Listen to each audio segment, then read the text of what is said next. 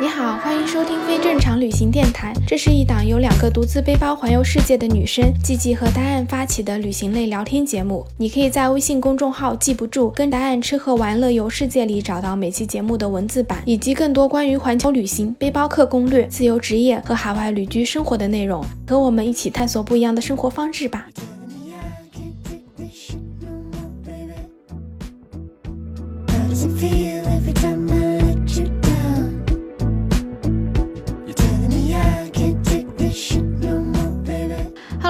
好，我是季季，我是戴燕，欢迎收听非正常旅行电台。这是一档横跨南北半球的旅行播客，带你用声音环游世界。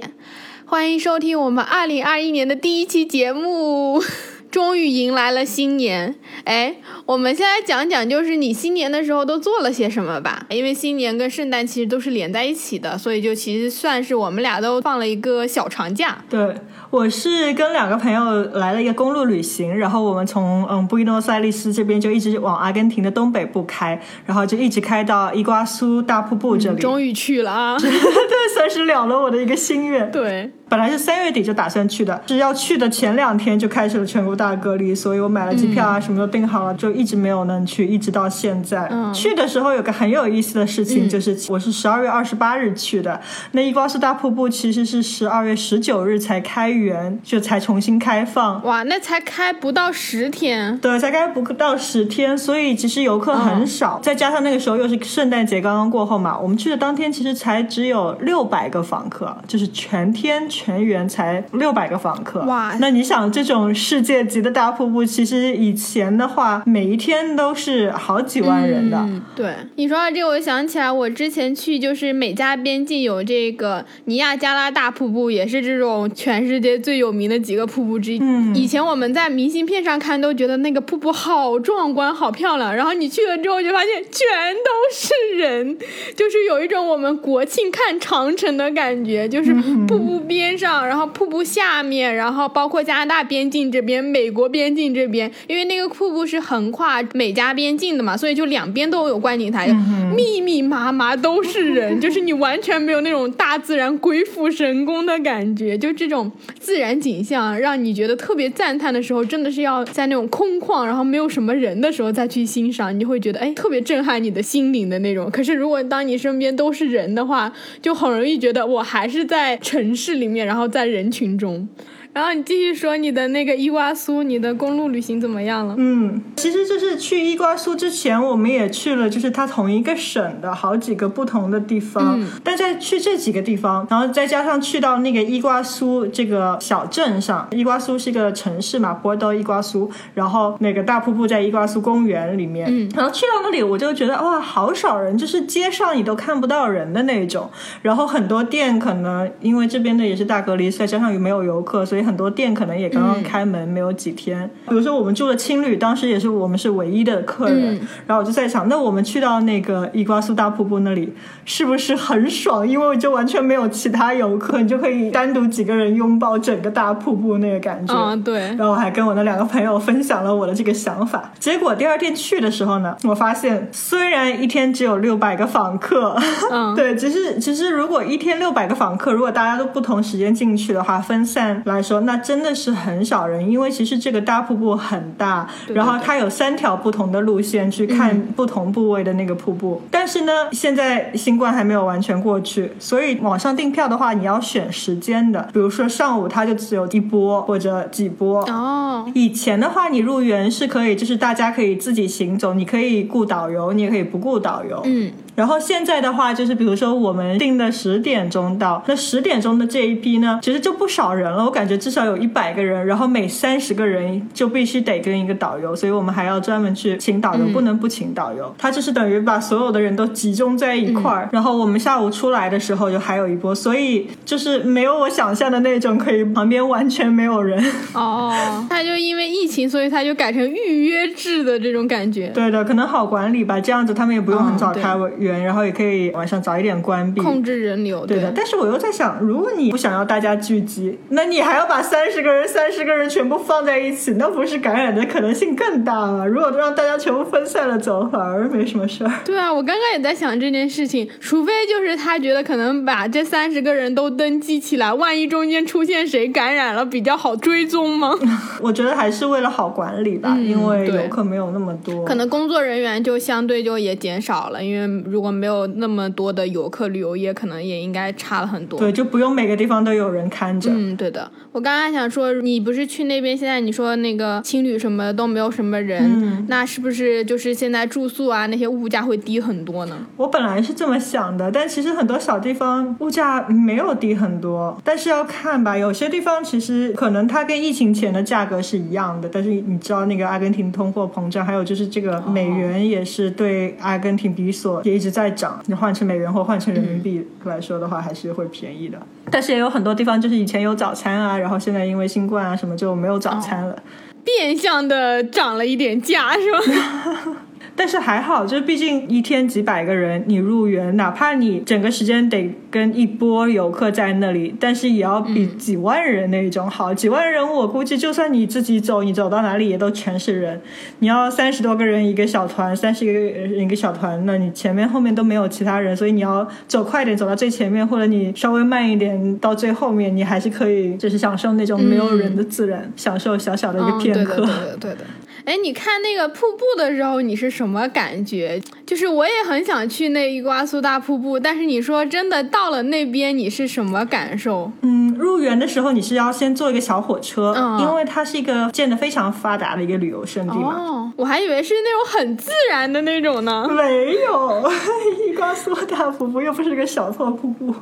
嗯，也是这么有名了，确实应该也开发的比较完善了。对，所以它那些栈道什么都修的很好的，就是。你去那边其实是等于很休闲的，然后哪怕你是坐轮椅啊，呃，老太太、小朋友啊去都很方便，就完全没有像有那种徒步的感觉。我之前说它有三个栈道嘛，那有一个比如说在高处的那个栈道，你会在水上面走很长一段时间，所以那个栈道其实就是像个铁桥一样的。嗯，然后你走走走走走，一直走到那个最大的瀑布前面，然后那个感觉真的是很爽，因为那个瀑布真的是水流量超级的大，你走到那个离大瀑瀑布最近的地方，你就已经是全身湿透了，因为它那个瀑布溅起来的水，再加上有一点点风的话，完全的铺天盖地的朝你这样打来，就像下大雨一样的。然后我拍的那个照片都是头发在挂水，然后前面还有水珠，然后就每拍一张我要擦一下我的镜头。哦，对对对，像做那种保湿喷雾一样。不，你这个是淋浴。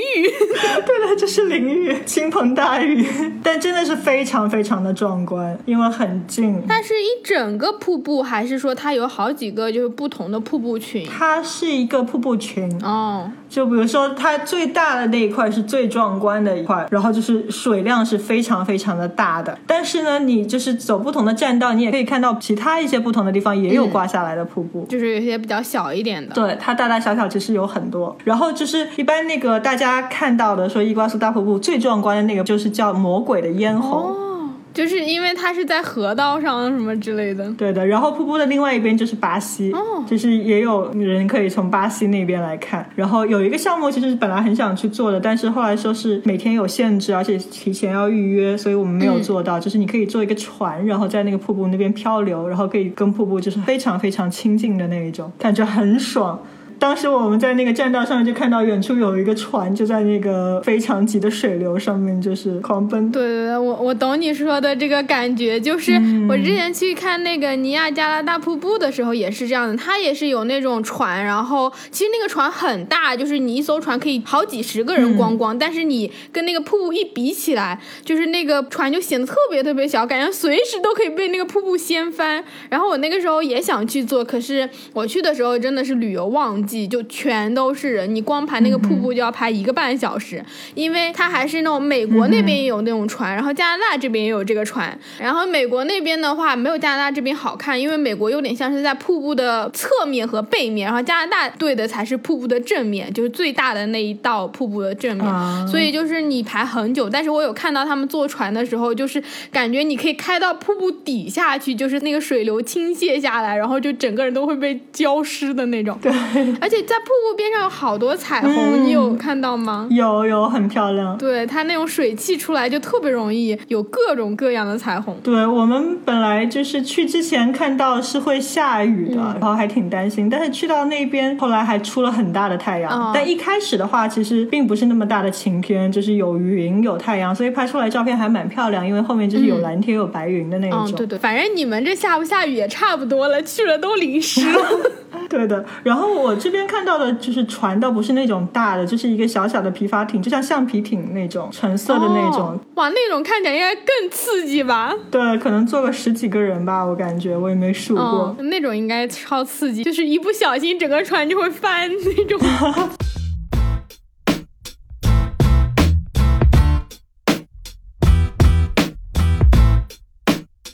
的 road trip 还有什么比较有意思的事情吗？你去了多久？我去了两个星期。哇，那其实很久嘞。对，羡慕你可以出去玩儿。其实，在去伊瓜苏之前，我们先是到了这个省下面的一个省，然后它是一个湿地，是南美的第二大湿地，叫伊贝拉。然后那个湿地的话，就有很多很多的鳄鱼。哇，就是我们第一天就是有去走了很多个路线，会看到鳄鱼吗？很多，看到几十条。就一开始我们刚到那边。就跑到一个地方的河边，我们说哦鳄鱼，然后就拍各种照片，超酷的哎。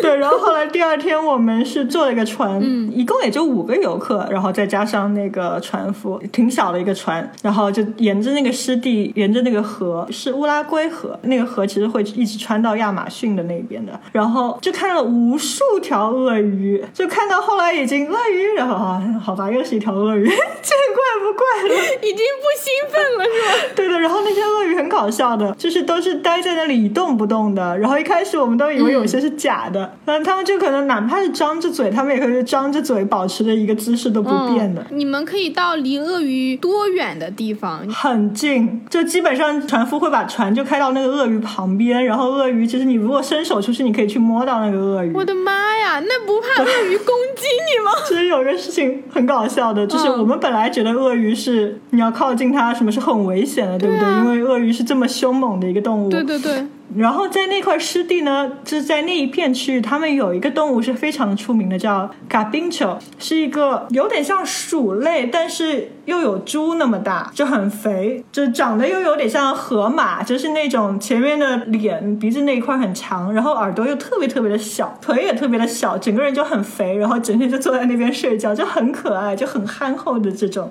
后来我们才了解到，其实这边的鳄鱼是最胆小的。比如说，很远很远的地方有一只这种动物，稍微动一下，然后几百米的这样子躺在河边，这五条鳄鱼就一下子吓得全部往水里冲进去啊！就只是那边的一只那个胖胖的憨憨的动物稍微动了一下。我的妈呀！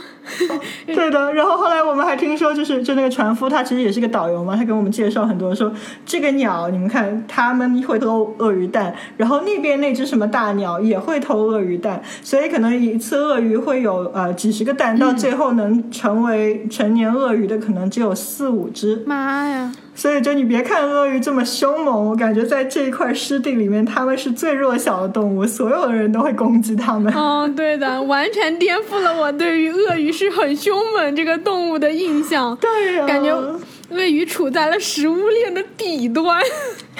真的是，真的是，真的。然后那个动物就很搞，就是那个胖胖的那个憨憨的那个卡宾球，就是你真的看它那么胖、那么傻、那么可爱。原来他们才是食物链的最高端，然后他们在伊贝拉湿地这里是没有任何天敌的，嗯，然后因为他们没有天敌，所以他们现在的数量特别多。然后听说他们这块地方的政府有考虑说引进一些他们的天敌，不然他们就真的是成堆了。鳄鱼太惨了，是的，真的是要掉鳄鱼的眼泪了。是的，但是我听起来就感觉这个湿地超级有意思的，嗯，还挺有意思的。它是很大的一片湿地嘛，就你们可以坐船进去。对，很大的。它其实平时有很多很多的项目，但是现在的话并没有那么多，也是因为新冠吧。然后我们也没有去尝试那么多，因为白天太热了，根本不想出去。哦，对，你们现在阿根廷是大夏天，是热到就是是太阳晒到皮肤上面都觉得痛的那一种。哇！所以我们坐的那个船，它只是在那个河上，然后沿着湿地一直走走走走到一个地方，然后就退回来。但是我看他们那个宣传册还有其他项目，比如说是前面有一匹马，导游骑在马上面，然后领着后面一只船，是穿过湿地的那一种。感觉很有意思，感觉可以加入到我的阿根廷旅行清单里面了。因为我觉得去看鳄鱼应该就还蛮特别的。对，很多动物，他们那边各种各样的鸟，很多很漂亮的，然后狐狸也有。哦，狐狸啊。对，很可爱的那种狐狸。哦就不会觉得很狡诈，而且那个狐狸会在那个卡宾丘旁边一起晒太阳。哇塞，这听起来也太和谐了吧？对的，真的很和谐。嗯，感觉南美，特别是亚马逊丛林那边，就可以见到很多，就是我们可能真的是平时见不到的这些动物什么的。对的。然后还有就是在伊瓜斯的那个城市那里，嗯，然后你可以走到一个地方，它是一个三国的交界线，嗯，在阿根廷这边，然后你就看到前面右手边是巴西，左手边是巴拉圭。哦。然后你。可以看到，其实很明显的差别，因为巴西人不是出了名的很爱派对、很爱聚会嘛。嗯，对。然后阿根廷这一边其实是蛮休闲的，一个广场啊，然后还有路啊，就很多人坐在那个河边，在那边喝马黛茶、喝饮料啊这些。嗯，对对对。然后巴西那边，它就有一块地方灯红酒绿，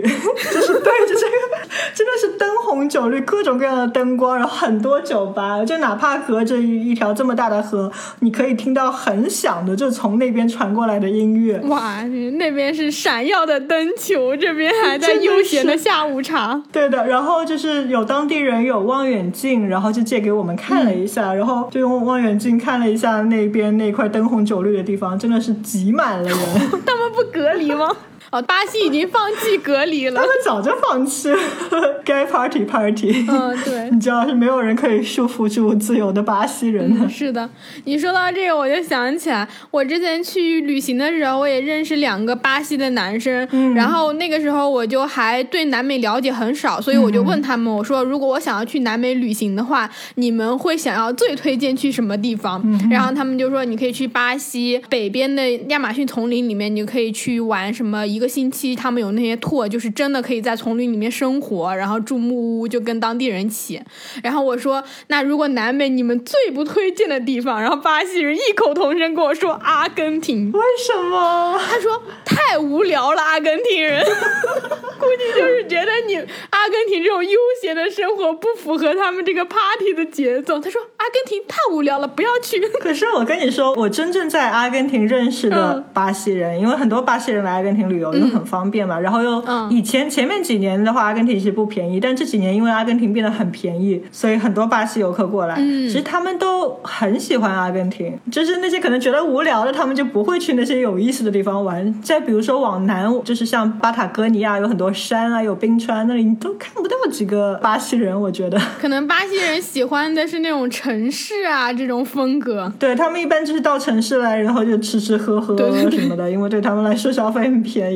对你让巴西人放弃去那个 party，然后去跟你巴达哥尼亚爬山，我觉得这有点难。对了，然后很多巴西人来这里，就是现在来这里就购物，购完物就回去的那一种，感觉很像以前香港跟深圳的那个关系。哦，对对对。你不是说你们能够看到那个巴拉圭吗？那边是什么样子的？那边就什么都没有，什么都没有，一片昏暗。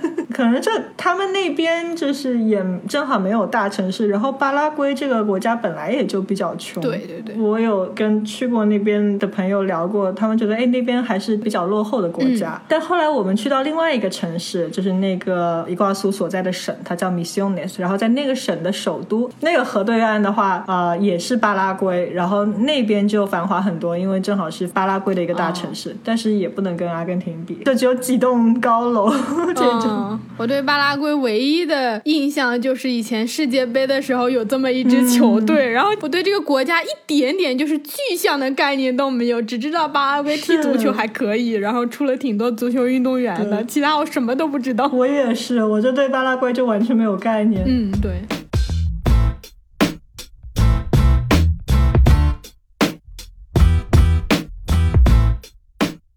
跨跨年的时候，我们是再往下走，走到了一个叫 Goliende 的城市，嗯，然后它也是在河边，那个河还是蛮漂亮的，因为它沿着河边有一条很长很长的公路，就完全是沿着河边的。嗯，然后每天下午和晚上的话，他们会把那个公路封起来，就是大家可以在那边跑步啊、骑车啊什么的。然后它还有一块地方是有海滩，就是还挺出乎我意料的，因为我本来觉得是阿根廷没有什么好的海滩嘛，但它是河滩，因为是在河边，但它那边的沙是特别特别的细，特别的好。好像有听说这些沙并不是全部是这个河边的，是从其他地方运过来的。哦，就等于专门造了这么一块沙滩。嗯，对，那个沙滩还是蛮好的。然后水的话，它其实因为是河嘛，所以它没有拦很大一块，它只是拦了很小很小的一块，就等于你下到水里，你只能出去个。好像只能出去个四五米的样子，哦，就是像来了一个像娃娃池的那种概念。然后因为现在新冠，所以你要去沙滩的话，你去之前你还必须要提前一天要去申请一个许可，就扫一个二维码，然后去把你的所有的什么证件信息啊、什么地址联系方式输进去，然后有这个二维码，你才可以去海滩。这么麻烦，去海滩还要申请？对。然后他们会有就是警察就是在那个海滩门口这样把守的，因为也是为了控制人数吧，我觉得。然后海滩上面也竖了很多桩，就等于有点像 social distance，要保持社交距离的这种。哦，就是让你在一个桩一个桩之间，然后告诉你说你只能在这一块，你另外一个人就要隔开，是吗？对。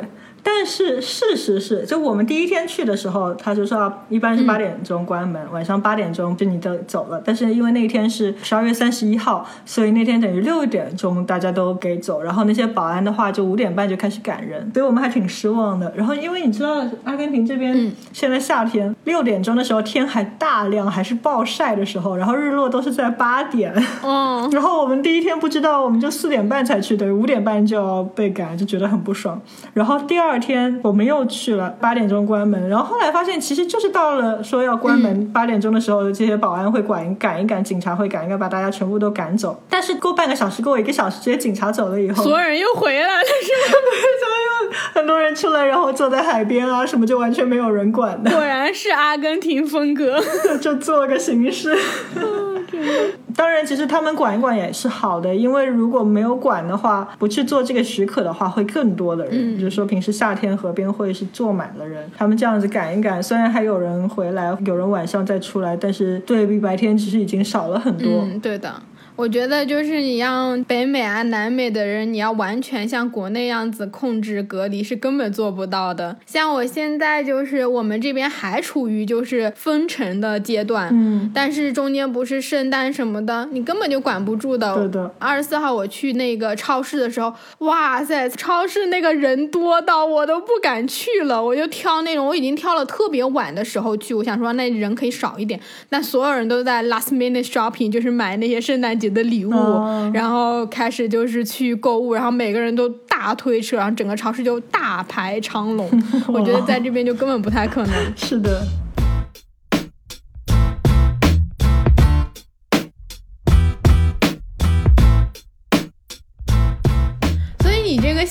是怎么过的？说到这个，我要说另外一个事情。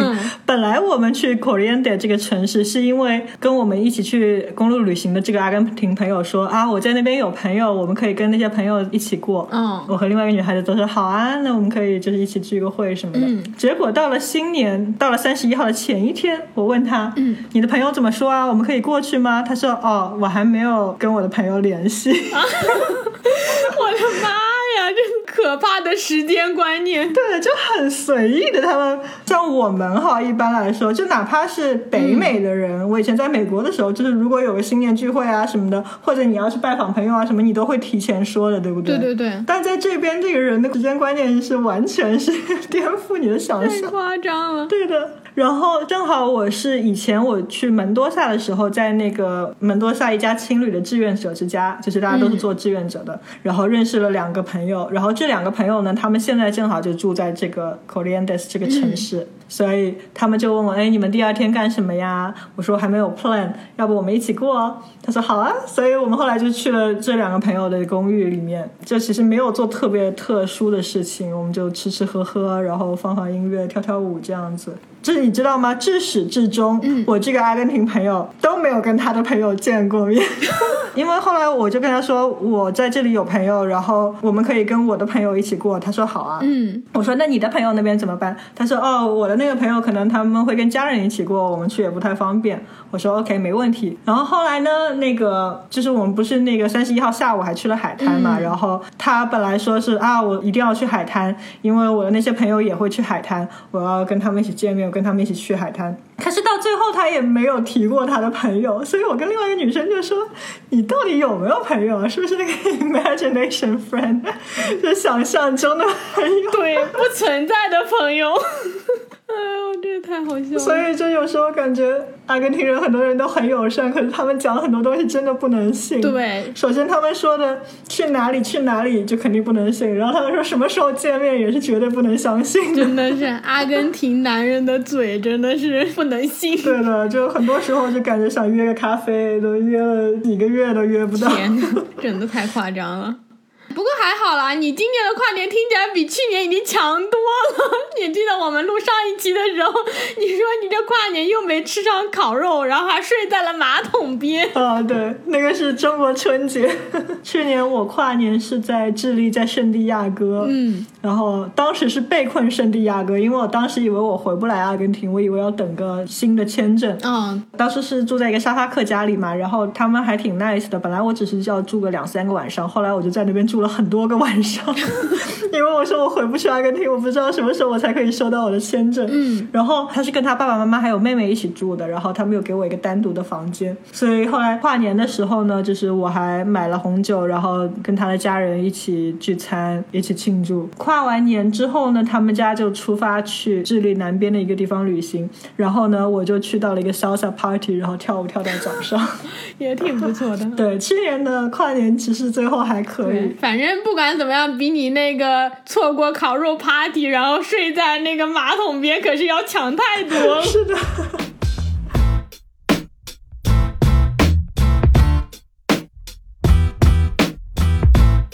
听起来你这跨年跨的还挺精彩的，我给你讲讲我这是怎么跨年的。嗯，我们今年的时候，因为加拿大这边它 lockdown 的政策是到一月八号，就等于我整个圣诞。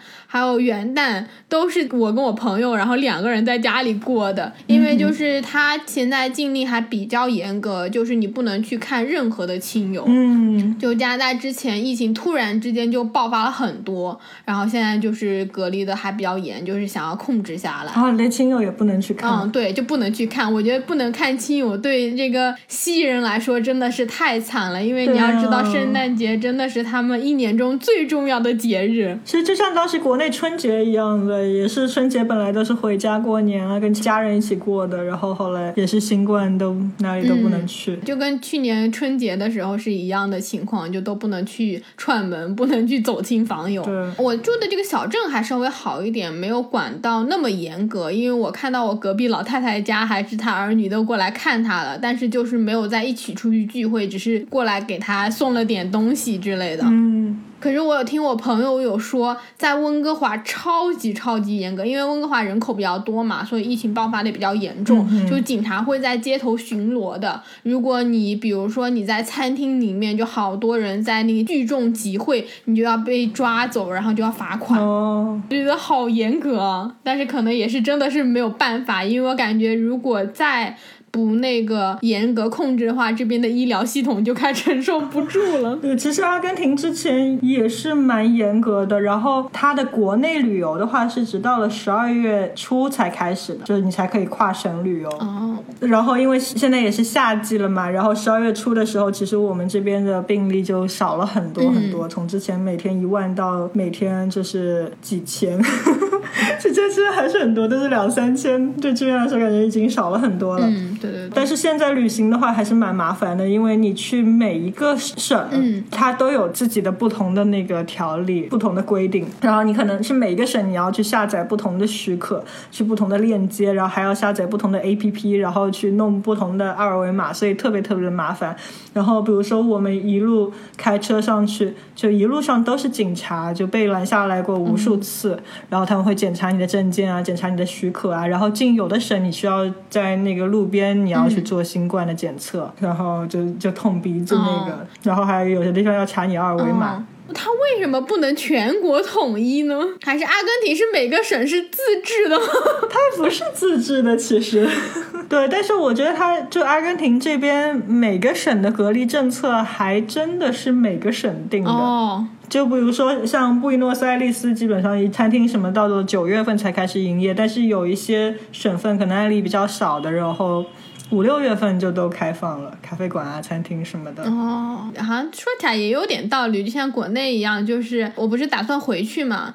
然后上海现在还是隔离十四天，但是浙江它要隔离十四加七加七，天呐，一整个月。对，就等于你隔离完十四天是强制性之后，然后你还要居家隔离七天，然后居家隔离完第一个七天之后会给你发一个黄码，就是你可以在小范围内可以活动，然后你再隔离七天之后，你才有一个绿色的健康码。我就觉得好复杂。对的，我那个香港的朋友也跟我说，在香港现在。你一回去就是要隔离二十一天。嗯，对对对，可能就还是有根据他们疫情的情况会有不同的政策。对，所以你后来是怎么过年的呢？你哪都不能去的话，对，咱俩就跑题跑的。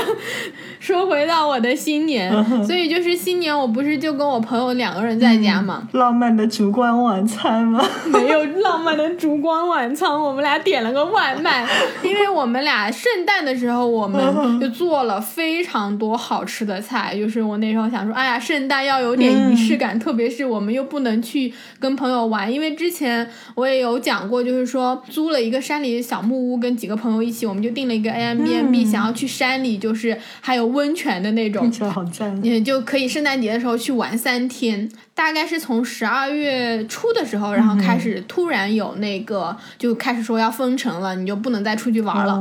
然后那个时候说封城可能封到十二月中下旬，就圣诞节前一周，我们就还抱着期待说万一到时候就解除呢？结果到了圣诞节，果然就还是延期了，因为那个时候就是。疫情数字就一直往上涨，所以我们就不得不就取消了我们这个小木屋的温泉之旅，然后所有人就待在家里。所以那个时候圣诞节的时候，我就说啊，那我们要有一点仪式感，就做了很多好吃的。我跟你说，我就做了一个牛油果意面，超级好吃，好想在这里给大家发图片啊，可以发在评论里。对，然后还做了一个就是北非蛋版本的焗蘑菇，还做。了那个煎三文鱼，还喝了这边的白葡萄酒。哦，对，我们还吃了甜点，吃了那个慕斯的蛋糕，好丰盛。对，就做了很多东西，然后主要是就是摆盘花了很长时间。其实做西餐还比较快的，就是它不会像中餐你要炖很久或者要炒什么的。其实你做意面什么的，你可以很容易就弄得很好看。什么上面撒一点点什么 basil，然后旁边放一根那种那个迷迭香，然后一个松针之类的，就可以把盘摆的特别好看，然后看起来特别的。高大上，嗯，我觉得西餐摆盘的要点就是那个盘子一定要足够大，东西 足够少，对，就会很好看。对我之前看人家就是有一个视频，就是说怎么样把一个方便面，然后摆盘摆成米其林的 那个美食。就你要把那个方便面拿一点点出来放在盘子的中间，对，然后周围什么几块蔬菜什么稍微排一排，哦，是是是，然后酱嘛弄成一坨放在最上面，对对对对对对对对对，然后就旁边放个什么小番茄，放一两片柠檬之类的，就会搞得超级好看。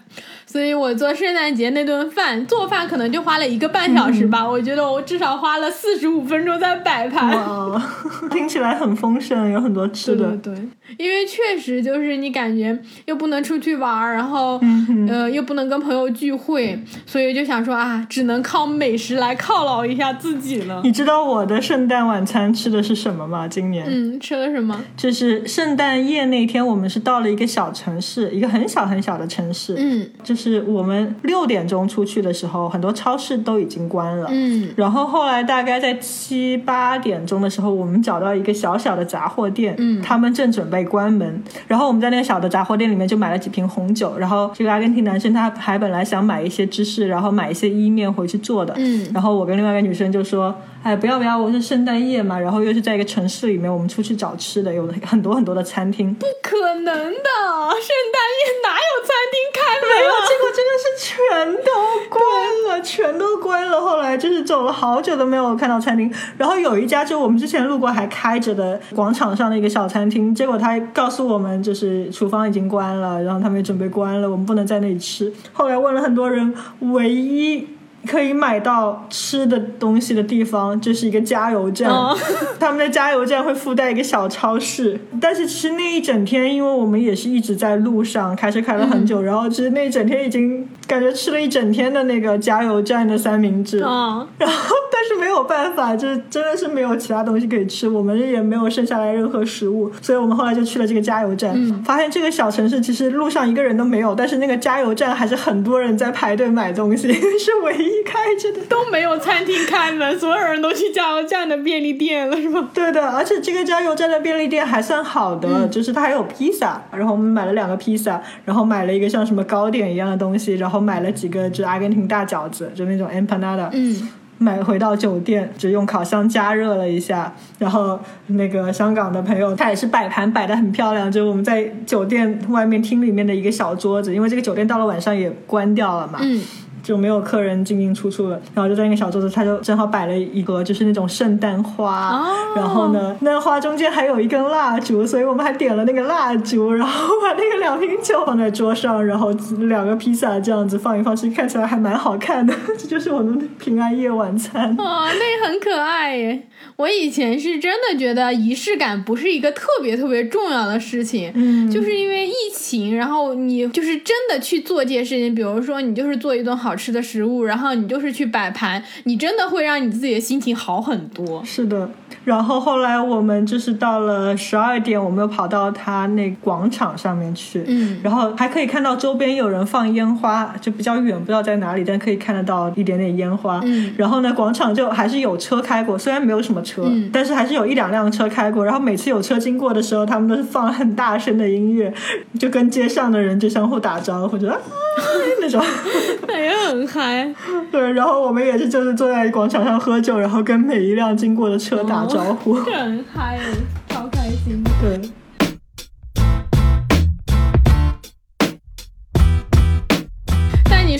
圣诞夜，就是所有的店都关门。我有一个几乎是一样版本的故事，嗯，就是他们这里的平安夜就等于像是我们的除夕夜差不多。嗯，西人他们都很重视节日，他们根本就不像我们这么勤劳。然后什么除夕夜还有很多饭店会开门，专门做什么年夜饭。这里真的是。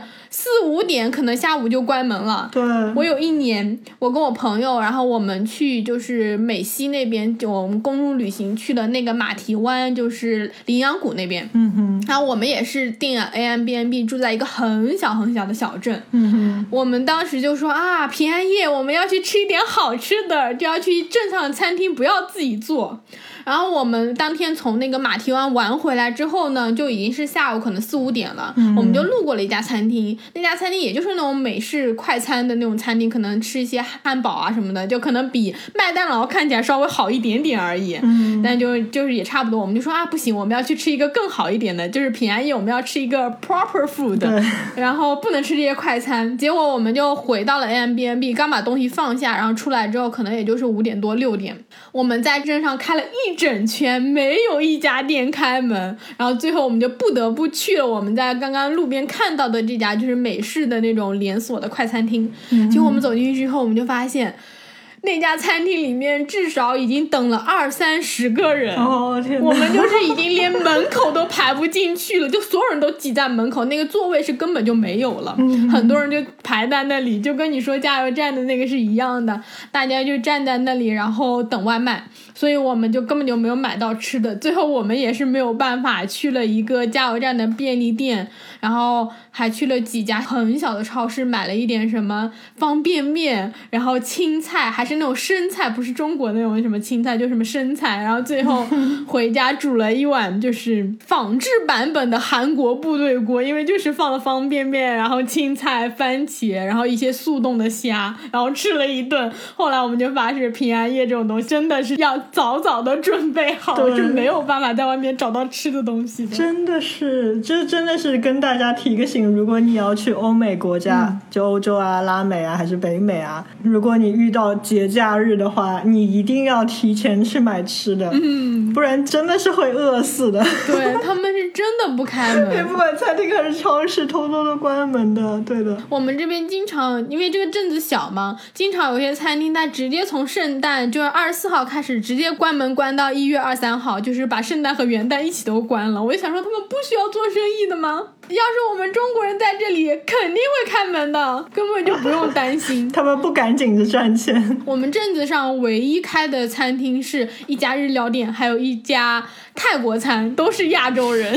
我以前有个美国朋友就告诉我，因为他们家是犹太人嘛，呃，犹太人的话是不过圣诞节的，因为圣诞其实是基督的。嗯，对对对。然后，所以他们以前在美国，就是每年圣诞节，他们全家会出去吃中餐。嗯，对。因为那个时候就只有中餐厅都是。开门的，其他餐厅都关了。嗯，对的，对的，好像现在对这都已经成为了那个犹太人的一个习俗，他们只要在圣诞对就会去吃中餐。对，圣诞节去吃中餐。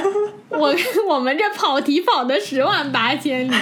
说回到我新年干了什么？我新年的时候呢，我们就就因为圣诞节弄弄了很多东西嘛，然后到新年的时候就感觉还没有从圣诞中缓过来，因为我们从十二月我跟我朋友开始，我们俩就是差不多隔两三天我们就去超市买一个小蛋糕，就觉得啊，整个都是 holiday season，然后我们就要开始快乐的度过这个圣诞季、新年季，然后我们就是两三天买。一个蛋糕，两三天买一个蛋糕，吃到圣诞节的时候，我们已经完全没有办法吃下去任何的，就是那种甜食啊，还有甜点，都觉得已经。太多了，对呀，两三天就吃，真的是一点都不夸张。我们已经吃完了整个超市所有的蛋糕，就是每一种我们都尝过了。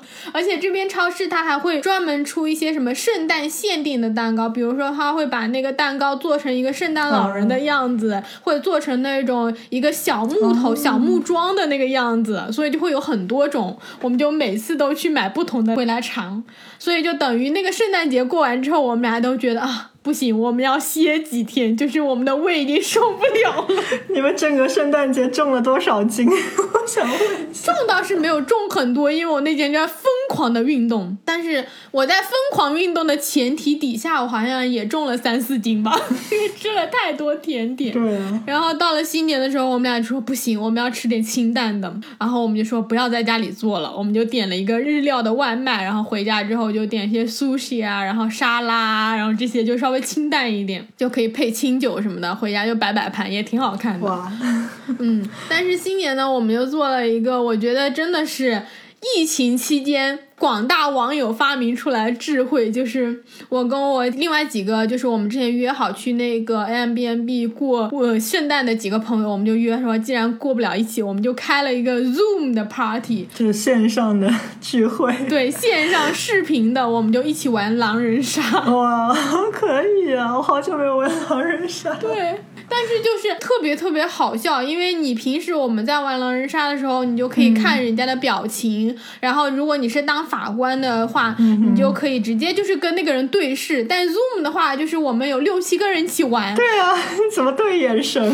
你有六七个人一起玩的时候呢，你就要看这个屏幕，屏幕可能就同时有六七个人在大屏幕，你这个法官就要随时找到谁睁了眼，就跟在玩连连看一样的感觉，就是哎，这个人睁眼了，那个人。没睁眼，就是很难去找，不像我们在正常围坐的时候，谁睁眼谁比数字，说我今天要杀几号，你就很容易就看到。可是，在屏幕上就超级好笑，而且每个人大家拿镜头的那个光线都不一样，特别是有几个男生，就是我当法官说，我全程只看到他的脑门，但是我又不能发出声音，我说你把头抬起来一点，就 超级好笑，我就只能一遍一遍问我说。狼人请杀人，然后那个男生还完全没有意识到他的那个屏幕只对着就是他自己的脑门，他其实比了要杀谁，可是我完全看不到。对啊，很困难的。然后就是平时如果你坐一圈玩狼人杀，你闭着眼睛的时候，你可以听周围有什么动静，然后你可以去判断，可以去猜。但在网上的话就没有办法去判断周围的动静。哦，对对对，然后。我们玩的时候有几个朋友，他们是夫妻，所以就是老公和老婆还一人要拿一台不同的设备，不然就会互相看到对方在比什么数字，然后两个人就得分开在坐在房间的两个角落里，就超好笑！天哪，被迫分隔，嗯，超级好笑，但是也挺有意思的。差不多是从晚上可能九点多开始玩狼人杀，一直玩到十二点，我们就玩了三局。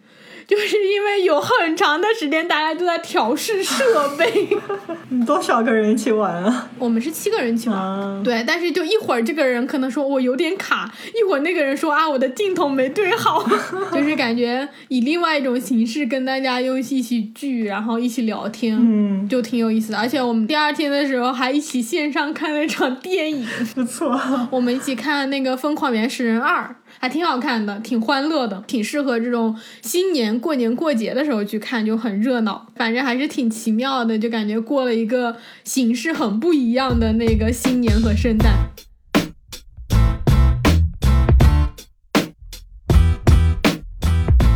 我自己觉得这个圣诞还有新年过得还算是比较有意义的。就是你也去公路旅行了，完成了你二零二零年的梦想，在二零二一年的开头。对对。然后我自己也觉得我还是过得蛮开心的，就是制造了一点点小小的仪式感，然后也有跟朋友在一起聊天啊、聚会啊什么的。嗯，对的。算是我觉得给我们二零二一年开了一个比较好的头。对。也希望二零二一年我们可以有更好的一年。对，希望新冠可以早点过去，然后大家都可以实现二零二零年未实现的梦想。嗯，对，我也其实还挺想知道，就是我们听众朋友大家就是怎么过的这个圣诞还有新年。欢迎大家给我们留言。嗯，对对对，就是你们如果这个新年或者圣诞有做什么比较有趣的事情的话，也可以留言跟我们讲一讲哦。如果你们谁想要知道就是那个牛油果意面怎么做的话，请在留言告诉我。如果有人留言的话，我就把这个菜单发到留言区，因为真的巨好吃，而且超简单，十分钟就可以做完。我已经饿了，听你这么说，那其实。因为我们也是录了半年多的时间，在二零二零年，那现在进入二零二一年，我们也想了解一下大家对我们这大半年的播客有什么想法，然后还有就是在二零二一年的话，在新的这一年里面，大家想听一听哪一些方面的内容？嗯，对的。就是如果你们有想要听我们聊的地方，然后或者是想要我们分享更多可能跟环游世界啊，或者是说做数字游民相关的各种内容，都可以在下面留言，然后我们在二一年的时候就可以好好的来聊一聊，不管是生活上的、工作上的，还是旅行方面的，什么都可以聊。就大家可以在下面给我们留言，然后我们到时候都会来跟大家讲的。嗯，如果大家喜欢我们播客的话，也请大家给我们多多分享哦。对对对，我们现在二零二一年，我们两个有一个目标，就是希望我们这个播客可以进到喜马拉雅旅游榜的前十名。我们打算今年就是好好的为这个目标努力。所以听到这一期播客的听众，请为了我们这个目标多多努力，可以去评价一下我们的专辑，然后把我们的专辑分享给更多的小伙伴，然后也可以在我们每一期音频底下帮我们留言，我们一起为了我们这个 top ten 的目标努力。吧，嗯，请大家一定要多多支持我们。嗯，那我们今天这一期节目就先到这里了。二零二一年第一期，咱们下周六再见，拜拜，拜拜。